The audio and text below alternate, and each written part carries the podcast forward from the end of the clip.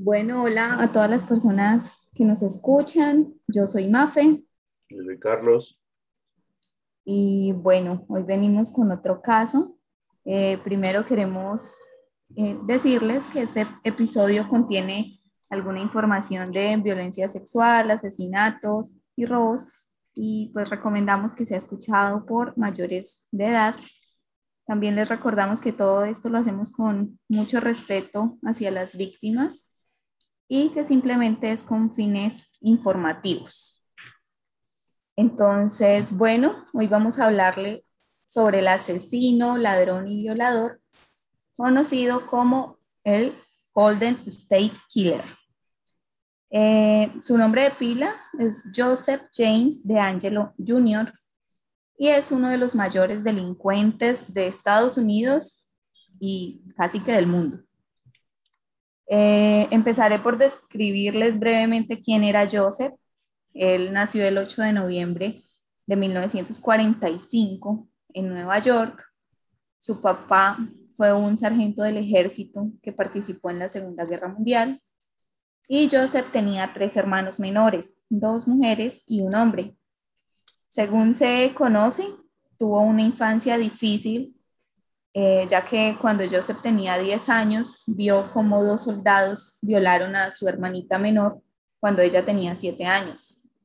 Y también se ha conocido eh, por las hermanas de él que Joseph sufrió de abuso por parte de su papá durante toda su niñez.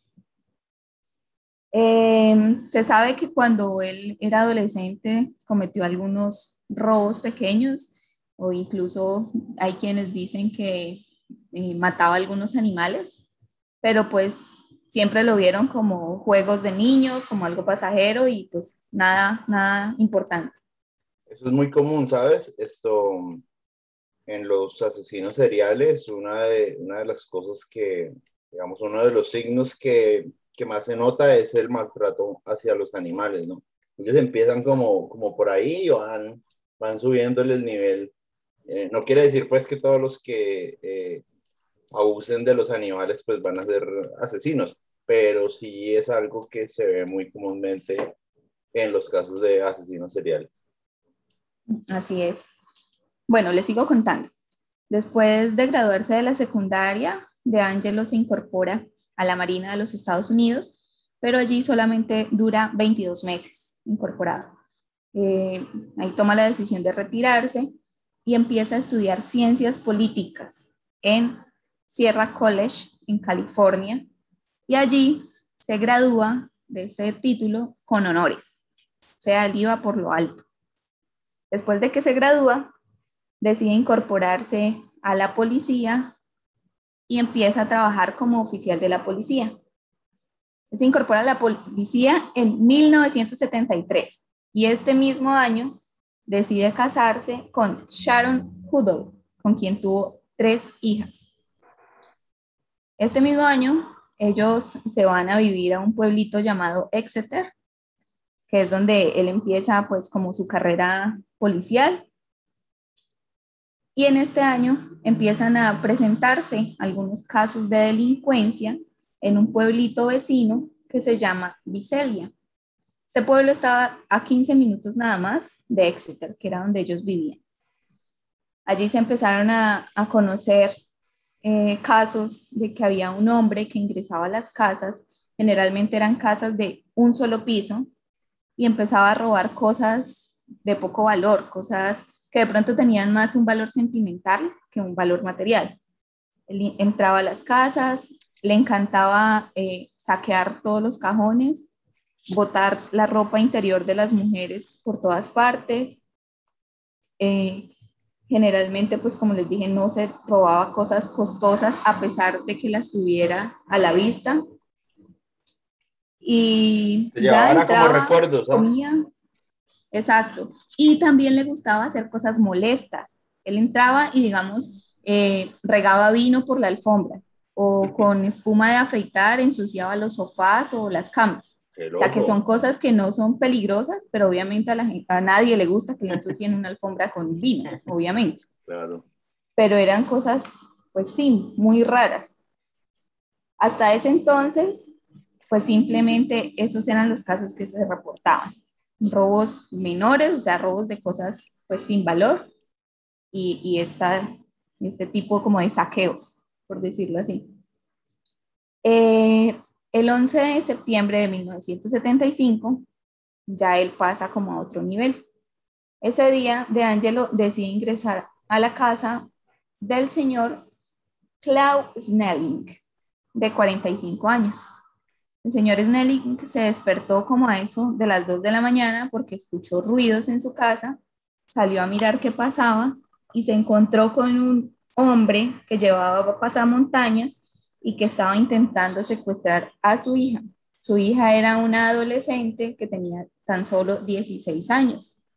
Obviamente el papá de la niña intenta defenderla y en ese forcejeo eh, de Angelo le da dos disparos, el señor queda tambaleando y pues no resiste obviamente y se muere. De Angelo al ver esa situación lo que hace es escapar por una ventana, se roba una bicicleta y sale. O sea, el man, el man escaló rapidísimo, o sea, de empezar a robar cosas y y hacer cosas pequeñas ya de un asesinato sin mente. Hasta ese momento sí. Bueno, ya ahí empezaron, la, la policía empezó a darse cuenta que de pronto era la misma persona, empieza a ver que tenía el mismo modus operandi y hasta ese momento es conocido como Vicelia Ransacker. Hasta ese momento, hasta 1975. O sea, tan solo habían pasado dos años y ahí ya tenía ese alias. Después de que continuaba robando, eh, bueno, es como de destacar que él analizaba por las, a las familias por varios meses, ¿sí? O sea, él era súper cuidadoso con lo que hacía y escogía familia que tuviera, familias que tuvieran niñas adolescentes, O, o esposas que todavía no tuvieran hijas y que la esposa fuera pues una mujer joven todavía. Em, él empezaba a veces a llamar por teléfono para verificar como las rutinas de esa familia, a ver a qué hora llegaban, a ver si de pronto vivía alguien más y él todavía no lo había visto salir. Y pues incluso él entraba antes a las casas como a reconocer el terreno y salía, se iba. Bueno, el siguiente caso se reporta el 12 de diciembre de 1975. Esa noche él ingresa al patio de una casa, pero para ese momento ya había un detective que estaba encargado de su búsqueda. Ese detective estaba dentro de esa casa a la que Angelo decidió ingresar.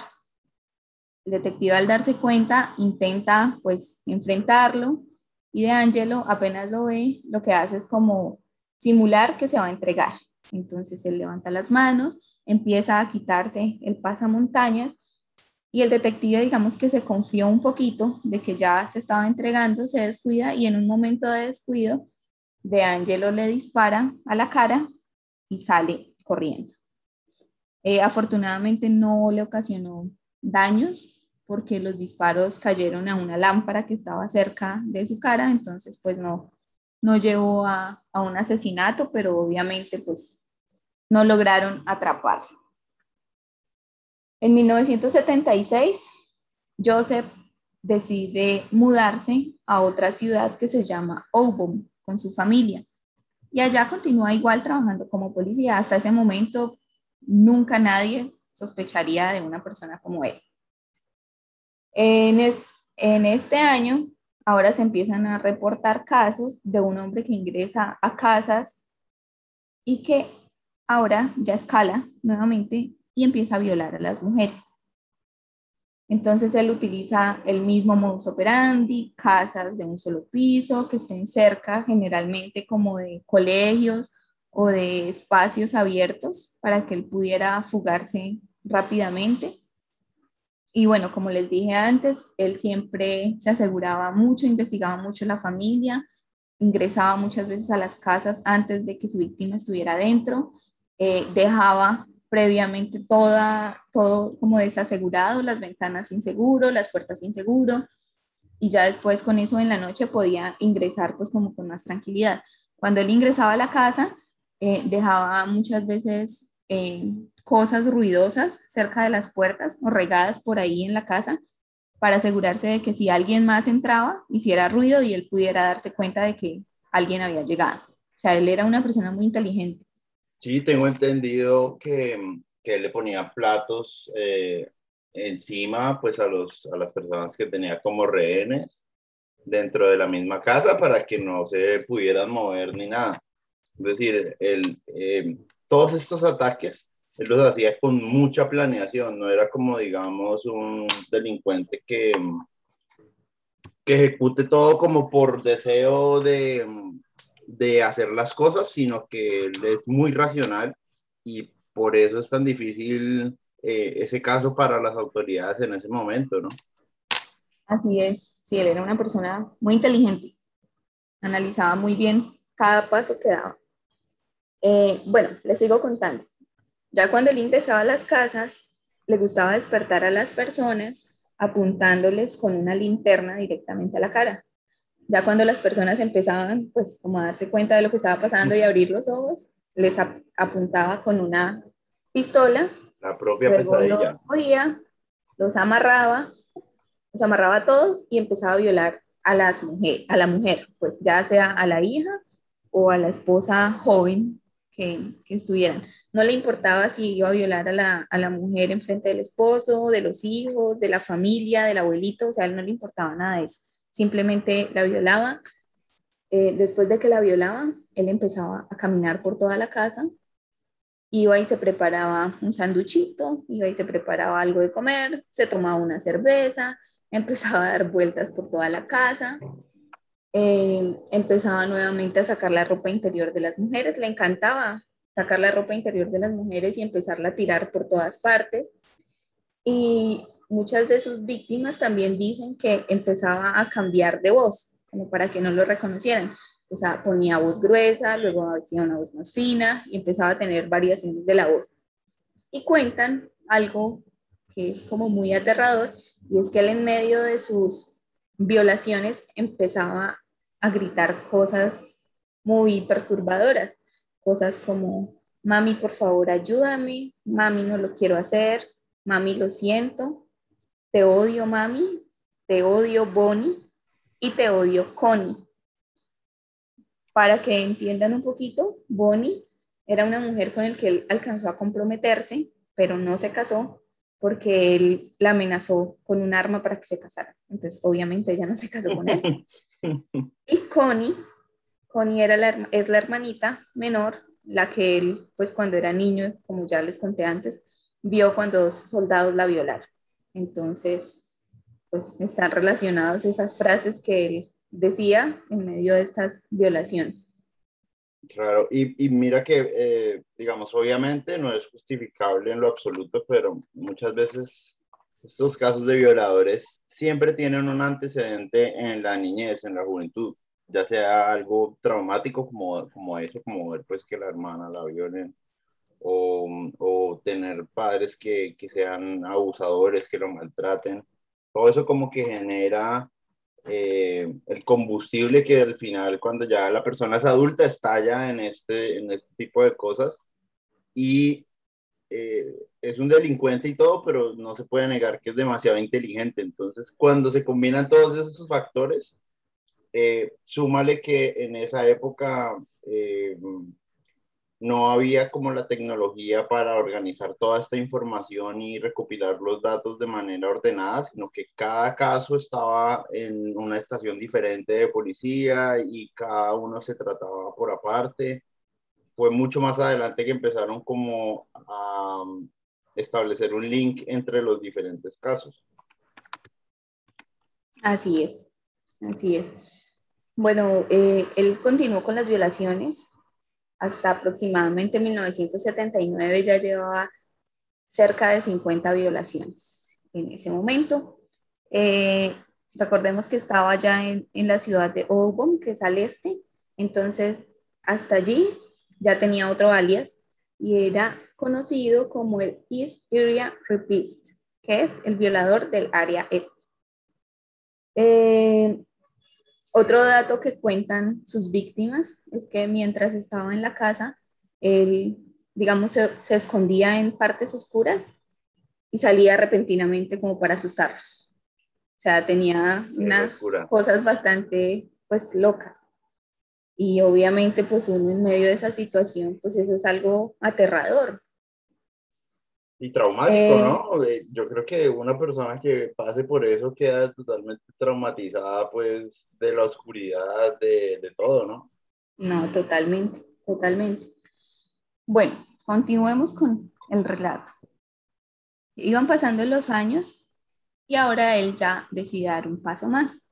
Ahora ya no le bastaba con robar y violar, que digamos que la muerte inicial que, de la que hablamos fue, fue como por un confrontamiento, sí, fue porque salió de la nada el papá de la niña y él tuvo que defenderse y decidió matarlo. Pero los siguientes 50 casos de violaciones, pues ninguno terminó en, en nada fatal. Ya en este punto, él decide dar ese paso, ya no le bastaba simplemente con robar y violar, sino que ya decidió comenzar a matar. Y, y Mafe, eh, eh, en, este, en esta parte yo leía que mm, él estaba muy pendiente de los medios, él estaba muy pendiente de qué decían los medios de este asesino y él leyó en un artículo que mm, eh, habían establecido que este asesino solamente ingresaba en casas donde no hubiera hombres, donde solamente estuvieron las mujeres. Eh, él leyó ese artículo y el siguiente caso que, que él tuvo, había un hombre en la casa, o sea, él dijo como que, ustedes piensan que yo no hago eh, ningún asalto cuando hay hombres, pues ahí tienen, o sea, el man era súper pendiente de los medios y súper sádico. Eso, eso comenzó desde que se mudó a Ubon, porque allá pues casi que todas esas 50 violaciones que empezó a tener allá ya era con los esposos o los padres presentes, con toda la familia, mejor dicho, ya no era solo la mujer. Entonces, bueno, ya cuando él decide dar el siguiente paso, que es empezar a matar, sus nuevas víctimas eran una pareja que estaban eh, sacando su perro, paseando a su perro en un parque. De Angelo los iba a atracar, ellos empezaron a forcejear, a defenderse y él decidió dispararles. Los mató a ambos, salió en huida y pues no lograron atrapar. Pero encontraron en, como en la escena del crimen eh, unos cordones que lograron como asociarlos un poco de que fuera con el mismo violador, porque muchas veces cuando empezaba a amarrar a sus víctimas lo hacía con, con cordones de zapatos. Entonces lo empezaron a asociar un poquito, pero no estaban completamente seguros de que fuera la misma persona. En julio de 1979, a De Angelo lo arrestan, pero no lo arrestan por lo que todos estamos pensando. Lo arrestan porque descubren que se robó un martillo y un repelente para perros de una tienda. ¿Tú por qué crees que él se robó eso? ¿Para qué crees? primero, primero re chistoso, ¿no? O sea, este man ha cometido 50 mil crímenes y lo cogen lo ponen por un martillo y un... Y un, repelente para repelente para perros, qué locura. Eh, pues eh, obviamente yo pienso que él para, para entrar en casas con perros es muy complicado, ¿no? Porque un perro eh, ve a alguien extraño y de una se va a tirar a ladrar. Entonces, quizás para no dejar rastro de que él compra sus ítems, eh, él es súper meticuloso en ese tipo de cosas, yo pienso que fue por eso, que él, que eh, para no tener rastro de que, oiga, este man, ¿por qué está comprando estas cosas? Exactamente. Bueno, luego de que lo arrestan por este robo tan sencillo, él, a él lo despiden de, de la policía. Algunos meses después, y es cuando decide mudarse nuevamente al sur de California. Y allá nuevamente empiezan a reportarse este mismo tipo de casos, pero ahora con víctimas todas fatales. Entonces, el primer caso no, afortunadamente para ellos, no tuvo un desenlace de asesinato, sino quedó registrado como un intento de homicidio porque cuando De Angelo ingresó a esa vivienda, empezó a susurrarles antes de que ellos despertaran. ¡Ay, qué así como escucharon al inicio de nuestro video, de nuestro podcast, perdón. Ese, ese ringtone quedaría excelente, ¿ah? Qué susto, qué susto. hay que decir a todas las personas que nos escuchan que ese audio realmente nos puso los pelos de punta y que es bastante aterrador. Por favor, búsquenlo. Tienen que buscarlo y escucharlo, preferiblemente en la noche cuando estén solos, porque es de película, de película de terror. Eh, bueno, el caso es que cuando él les estaba susurrando eso a sus víctimas, ellos logran despertarse, todos empiezan a gritar y a correr, y Angelo al ver que se le salió de control la situación, lo que decide es mm, eh, salir por la ventana, robarse una bicicleta y huir. Él tenía como muy, o sea, en sus, en sus casos era muy común que él saliera y se robara una bicicleta, huyera en bicicleta y la dejara tirada después por ahí, en cualquier parte. Era muy común que hiciera eso. Entonces, bueno, ese caso solo quedó como intento de homicidio, pero en diciembre de ese mismo año ya empezaron sus víctimas fatales. Eh, Ingresó a la casa de Robert Offerman, de 44 años, y Debra Manning, que tenía 35. Ellos fueron encontrados muertos a tiros, el señor Offerman con ataduras, pero las ataduras ya se habían soltado, entonces lograron como indicar que era que el señor se había como abalanzado sobre, sobre De Angelo para defenderse y pues por esto él les disparó. En este caso, encontraron algunas huellas de perro grande. Entonces, pues sospechan de que en algunos de, casos de pronto también fuera acompañado de, un perro. El siguiente caso fue el 13 de marzo de 1980, cuando ingresó a la casa de Charlene Smith, de 33 años, y Lyman Smith, de 43. También fueron asesinados en su casa, la mujer con signos de violación, y se encontró que fueron eh, golpeados con unos pedazos de leña muy grandes. Mm. Eh, también se encontró que fueron atados con la cuerda de las cortinas, con un nudo particular que él siempre hacía, que se llama el nudo diamante. Entonces ahí también la policía empezó a pensar que de pronto podría tratarse de otra persona, porque había casos en que sí estaba ese nudo, y había otros casos donde no estaba ese nudo. Entonces tenían como la duda de si se podía tratar de la misma persona o era otra persona más. Bueno, el 19 de agosto de 1980, sus nuevas víctimas fueron Ellen Harrington y Patrice Harrington, una pareja recién casada. O sea, hasta ahora llevaban tres mesecitos de casados y ambos fueron encontrados muertos a golpes y la mujer, obviamente, con signos de violación. Sus siguientes víctimas eh, fueron el 6 de febrero de 1981, Manuela Yutun, de 28 años. Ella se encontró con signos de violación y pues se encontró asesinada en su casa. Eh, se encontró que tenía signos de, de que hubiera estado amarrada, pero por ninguna parte se encontraron ni ligas, ni cordones, ni nada ella ese día, ella ese día estaba sola en su casa, o sea, ella era una mujer casada, pero justo ese día estaba sola porque el esposo estaba mm, hospitalizado. Entonces, pues lamentablemente, pues fue asesinada.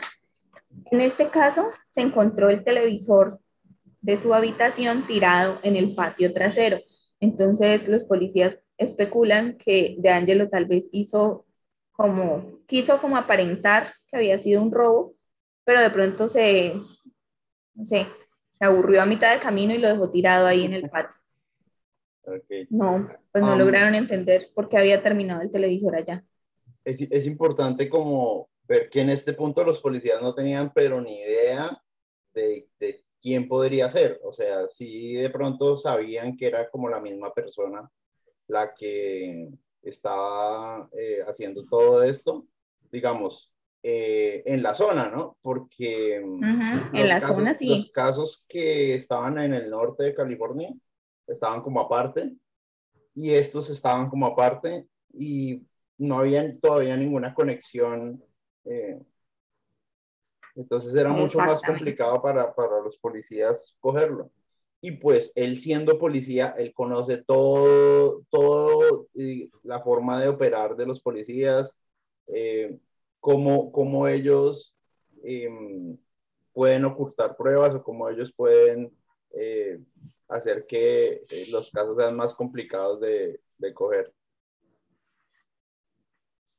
Bueno, el 27 de julio del 81, las nuevas víctimas fueron Cherry Domínguez de 35 y Gregory Sánchez de 27 años. Eh, también fueron encontrados asesinados. Eh, ellos se determinó que los mató a golpes con una herramienta de jardín y la mujer fue violada y murió desangrada también por el golpe que recibió. En varios de estos casos, después de que empiezan a hacer la investigación, muchos vecinos sí reportan que escucharon gritos, pero nunca nadie sale a mirar por lo menos qué está pasando. O sea, ya después de que pasa, de que encuentran a la persona asesinada, es que ellos dicen como, ay, sí, nosotros sí escuchamos que como que estaban peleando, pero pues nunca a nadie se le ocurre de pronto salir, ayudar y mirar qué es lo que está pasando.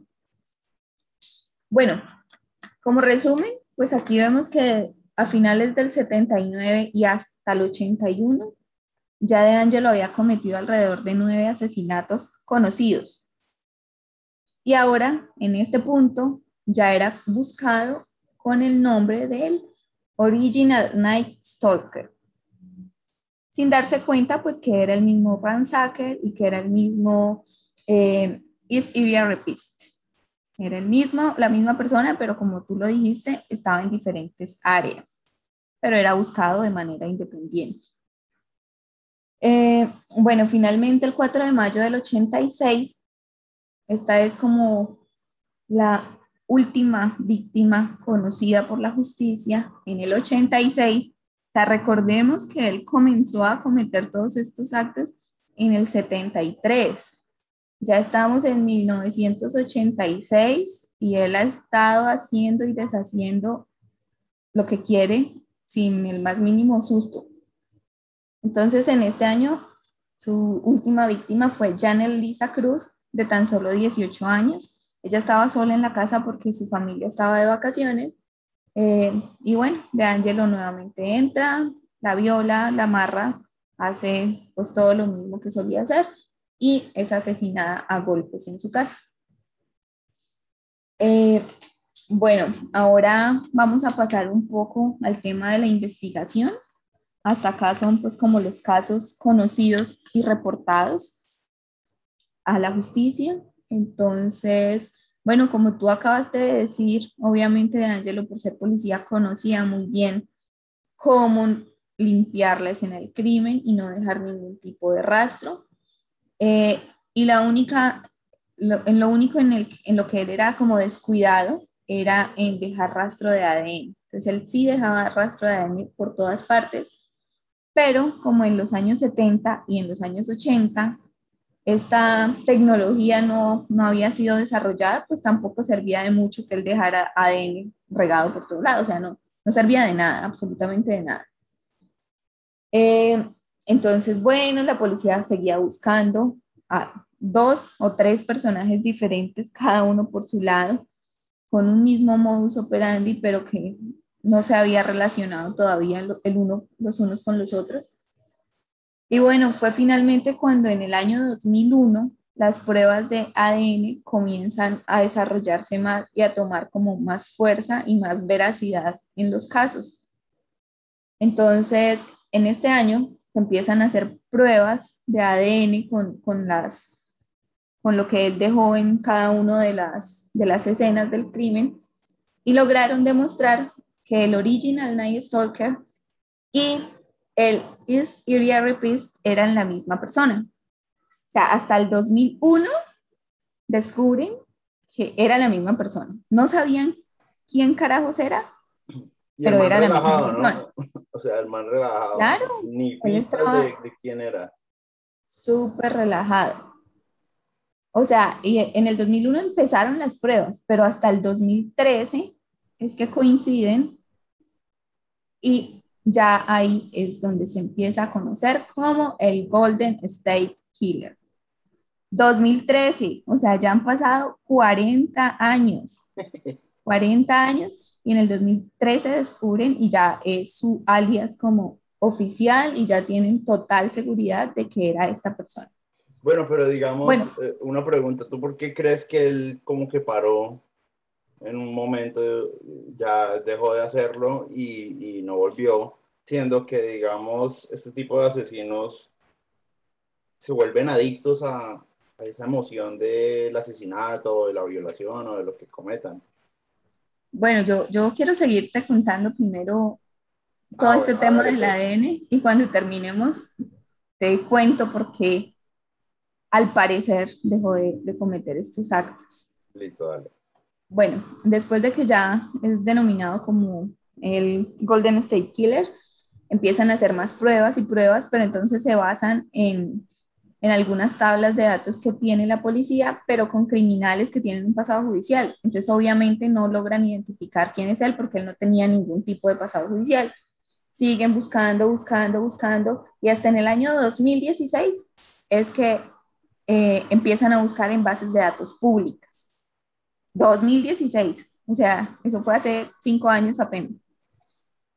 Ya después de miles y miles de pruebas, porque la policía ya ha sido muy, muy intensa con esta búsqueda, porque obviamente es, como les dije al inicio, es de los mayores delincuentes de los Estados Unidos. En el, en el 2016 empiezan a encontrar coincidencias con algunos familiares de él y empiezan como a atar cabos. Y en el año 2018 logran descubrir que se trata del señor Joseph James de Angelo Jr. Por fin lo lograron. 2018 descubren que es un adulto mayor de 72 años, un viejito de 72 años que efectivamente ha pasado por cada uno de estos de estas ciudades y estos pueblos donde han reportado casos, coincide absolutamente con todo. Y bueno, ahora sí te cuento eh, por qué al parecer él deja de, de asesinar.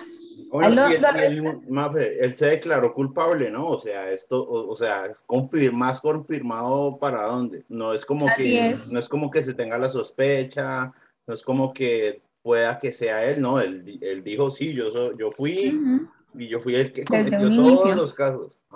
Desde un inicio lo, lo aceptó, a él lo, lo arrestan en el 2018 y queda a la espera del juicio. Y en el 2020 o sea, el año pasado, cuando hacen el juicio, él sí efectivamente confiesa y dice que sí es culpable y él dice estas palabras, sé que les arruiné la vida y debo pagar. En ese momento es cuando él cuenta que él comenzó a, a cometer estos, estas violaciones y estos asesinatos porque él tenía en su cabeza un amiguito llamado Cherry y que Cherry se apoderaba de él y era el que lo obligaba a cometer estos crímenes. Que cuando él logra dominar a Cherry, es que ya él deja de asesinar y él deja de matar y deja de violar y ya comienza a tener una vida, entre comillas, normal con su familia. Entonces, esa es la razón que da él. No sé, ¿tú qué crees? ¿Tú qué opinas? Porque pues, eh, pues desde el 81 no se han reportado más casos. Eso, me parece súper extraño, eh, súper extraño pues que suceda eso. Em, cuando, cuando ellos hablan de, de, voces que les dicen que um, asesinen como el, el Yorkshire Reaper, también él decía lo mismo. Muchas veces uno no sabe qué creer porque ellos en parte lo que buscan es eh, que en el juicio los traten como locos y la pena sea diferente. Porque si tú eh, no eres consciente de lo que estás haciendo ni de las consecuencias de tus actos eh, por alguna enfermedad mental o algo así, puedes tener una capacidad disminuida y asimismo la pena se va a dar acorde pues con esa capacidad disminuida. Entonces muchas veces no se sabe qué tanto sí sea verdad lo que él dice, em, que tanto sea pues un invento como para tratar de, de salvarse un poco en la condena. Eh, pero sí me parece súper curioso que, que pare, porque es que eh, la mayoría de asesinos seriales no pueden parar, al contrario, cada vez eh, se vuelven más adictos a, a, a, esa adrenalina y a eso que les produce matar o violar y cada vez se vuelven más descuidados. En muchos casos que vamos a ver pues en un futuro, los cogen es porque ya se vuelven muy descuidados en su método de operación y los terminan cogiendo. Pero que pare así como que no, ya me voy a jubilar, pues muy loco. No, jubilar. Sí, de acuerdo, de acuerdo. Es una vaina como, no, no, no logra entenderlo, ¿no? Eh, bueno, les sigo contando. Finalmente, el 21 de agosto del 2020, o sea, exactamente hace un año, es cuando por fin lo condenan y es condenado a 11 cadenas perpetuas consecutivas sin libertad condicional. Por 13 asesinatos, más de 50 violaciones y 120 robos. O sea, imagínense la magnitud de todo lo que este hombre hizo. Él ese día también dijo la siguiente frase. Escuché todas sus declaraciones, cada una de ellas, y realmente lo siento por todos los que he lastimado. Pero es bastante curioso que él diga esto, porque si ustedes buscan en YouTube, o sea, esta información la encuentran en cualquier parte, las declaraciones las pueden ver, y cuando él menciona esto, pues no se ve ningún tipo de sentimiento en su rostro, no se ve que se sienta afectado en lo más mínimo. Entonces, pues sí queda uno como con esa... Sí, este tipo de personas eh, no muestran ningún tipo de emoción ante cosas que uno dice, uy, no, pues, o sea, es algo súper fuerte. Ellos son como planos totalmente en, en lo que dicen, en, lo sus sentimientos. Es, muy, muy loco. Otra cosa que me parece increíble es que él durante su operación eh, estaba casado y tenía hijos, ¿no? Y él, pues vivía, su, vivía su vida común y corriente eh, eh, como cualquier persona normal y en la noche iba y violaba y volvía a su casa. Qué loco eso. Exacto, exacto. Pues imagínate que de hecho una de las hijas de Angelo en medio del juicio presentó una carta al juez donde le decía que su papá era de las mejores personas que ella conocía, que el papá siempre había sido bueno con ella, bueno con sus nietos, que él era un hombre compasivo con los animales, trabajador, que siempre se había esforzado por darle el mejor estudio a sus hijas y a su familia. Obviamente esto no sirvió de nada pues ante el juez, ¿no? Pero, pero pues sí es curioso que haya que una de sus hijas haya, haya hecho eso. También, obviamente, se, se, habló con la familia y pues todos dicen que nunca vieron ningún signo de que él fuera una persona violenta ni peligrosa. El único que dijo algo fue su excuñado, que él sí menciona que a él sí le parecía que tenía cosas como raras, pero pues como nada alarmante. Y que como que algo que le llamaba mucho la atención es que De Angelo siempre que veía como películas sangrientas, tipo La masacre de Texas o cosas así, siempre tenía una cara de satisfacción y como de admiración ante lo que estaba pasando en la película. Entonces, él dice que, que, eso le parecía raro, pero pues que como que nunca le, le prestaron mayor atención. Y él, el excuñado, escribe un libro que se llama Killers Keep Secret, Secrets, eh, y ahí cuenta como todo lo que vivió la familia cuando se enteró, como todo lo que, el proceso que tuvieron que pasar. Entonces, pues si les interesa, ahí está ese libro, lo pueden conseguir. Eh, bueno, y también es, es importante como contarles que la esposa ya estaba separada de él hacía 20 años. O sea, ya no vivían juntos ni nada, pero apenas el año pasado es que logra como divorciarse oficialmente de, de, Angel. Pero igual él tenía, o sea, estaban separados, pero tenían una buena relación, entre comillas, como, pues como amigos y, y como padres de sus, de sus hijas. Y con las hijas, pues como ya escucharon, pues una muy buena relación. Entonces nunca, nunca hubo nada extraño identificado por parte de la familia. Y, obviamente, eh, pues ponerse uno en los zapatos de, de cualquier familiar de él eh, debe ser muy fuerte, ¿no? Eh, tratar de, de, comprender que la persona con la que uno convive y que es tan buena tenga esa otra cara tan terrible. Eso es como muy difícil uno uh, coger y, y, adaptar eso a la mente, ¿no? Como que reconciliar, reconciliar esas dos cosas de, de que la persona con la que uno comparte, no sé, el tío de uno con el que uno comparte todo el tiempo, no, resulta que es un asesino, mejor dicho, una super porquería. Y lo otro, lo otro que te iba a decir es que em, si uno mira en los retratos hablados de él, hay unos que son súper, o sea, tú lo ves, lo comparas y es súper acertado con, con De Angelo se me hace curioso pues que la policía, obviamente cuando uno habla en retrospectiva, pues es muy fácil decir, bueno, ¿cómo no se dieron cuenta? Pero, pero sí pienso que había muchas señales que podían apuntar hacia él, ¿no? El modo de operación era súper planeado, eso indicaba que era un policía o un militar. Eh, cuando a él lo echaron de la policía, dejó de operar en un sitio y pasó a operar a otro sitio. Y los retratos hablados son o sea, son calcados la cara de totalmente. Entonces, como que, no sé, me parece que la policía ahí le faltó, no sé, no sé. Es muy fácil juzgar desde, desde ya el, saber toda la información, pero, pero no sé, creo que la policía ahí falló súper feo. Así es. Eh, y bueno, otro, otro dato curioso, ya aparte de lo que tú mencionas, y que ha llamado mucho la atención, es que eh, De Angelo, a pesar de que dice que obviamente lamenta mucho todo lo que pasó, siempre que ha llegado como a los juicios, él ha pedido que se le lleve en silla de ruedas. Ah, sí, se hace el enfermo.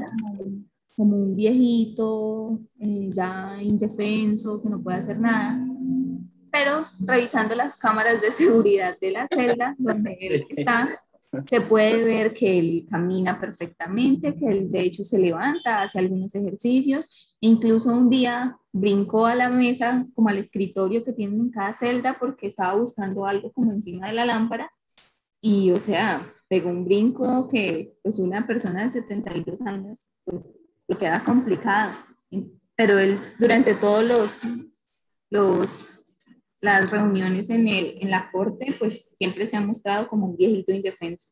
Entonces, ahí, se muestra perfecto lo que es él, ¿no? O sea, dos, dos caras, dos personalidades totalmente opuestas.